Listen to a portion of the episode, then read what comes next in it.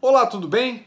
Tô de volta e hoje nós vamos continuar a série de vídeos, vamos falar sobre o terceiro fator, o S de estabilidade, em inglês steadiness, por isso que ele aparece como S, lembrando que DISC é um ou DISC, dependendo do seu sotaque, é um acrônimo de D de dominância, I de influência, S de estabilidade ou steadiness e C de conformidade. E hoje eu vou falar um pouquinho das características de quem tem uma estabilidade maior. Lembrando que todos nós temos todos os fatores, porém com mais ou menos é, mais ou menos intensidade, tá bom, pessoal? Se você quer conhecer um pouco mais, vai no meu feed, lá no meu feed tem todos os. Eu já falei sobre o disque, sobre a dominância, sobre a influência, e hoje é o terceiro vídeo da série que eu vou falar sobre estabilidade, tá certo? A estabilidade é o fator que mede como você lida com consistência. Como é que você reage a mudanças, às variações, o ritmo do ambiente, tá certo?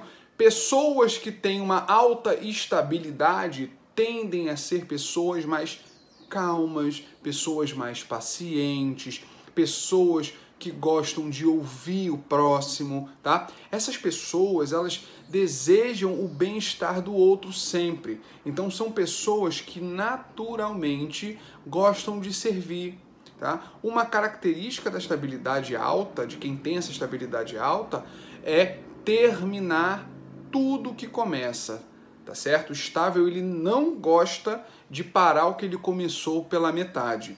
Uma outra característica muito importante são pessoas que não gostam de mudanças abruptas. As mudanças para o estável têm que ser justificadas, têm que ser avisadas antes. Então você está aqui, fez um planejamento, de repente você mudou, cara, ele vai pirar. Por quê? Porque ele não se planejou para. Lembrando que é o fator que mede como você lida com consistência. Então faz total sentido a pessoa não gostar de mudança repentina, tá certo? E aí, Thiago, como eu identifico um alto S? Ou é um estável, se você se identifica ou se você tem alguém que esteja ao seu redor. Ele tende a ser muito voltado para pessoas, ele tende a ser altamente indireto, como ele não gosta de conflito, ele vai evitar ao máximo o conflito com as pessoas. Então ele vai lá, vai falar devagarzinho, vai conversar, tá? Uma característica muito importante, tá? Que é matadora para você identificar um estável é o que ele não demonstra emoção. Lembra que eu falei sobre influente? Que o influente na cara você vê, o estável não. O estável se tá ele está nervoso, ele está com o mesmo semblante. Se ele está com raiva, ele está com o mesmo semblante. Se ele está calmo, ele está com o mesmo semblante. Se ele está feliz, ele está com o mesmo semblante. Por quê? Porque naturalmente ele não demonstra as emoções. Mas por dentro ele está lá morrendo. Então, o estável, às vezes você conhece, poxa, mas fulano explodiu do nada? Não, não foi do nada. Ele já estava há meses acumulando. Então é uma característica da estabilidade, apesar de ser um cara muito calmo, ele segura e não demonstra as emoções, tá? Ele gosta de harmonia, ele é um excelente ouvinte, então, aquela pessoa que vai ouvir, que você gosta, tem aquele amigo que você gosta de conversar, é o estável, tá? Ele não gosta de correr risco, tá? Ele tende a buscar muito, prezar muito por segurança. Tá certo? Então são pessoas que não gostam, além de mudança, eles não gostam de correr risco são pessoas um pouco mais introvertidas.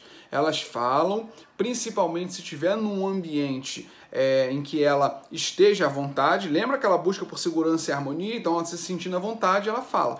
Mas se ela estiver num ambiente que ela não conhece, naturalmente ela vai falar muito pouco, tá certo? Diz para mim, você se identificou com esse perfil? Você acha que você tem uma estabilidade alta? Ou conhece alguém que tem uma estabilidade alta? Sim ou não? É isso aí. Então tá bom. Aguarde o próximo vídeo que nós vamos falar sobre a conformidade. Até a próxima, pessoal!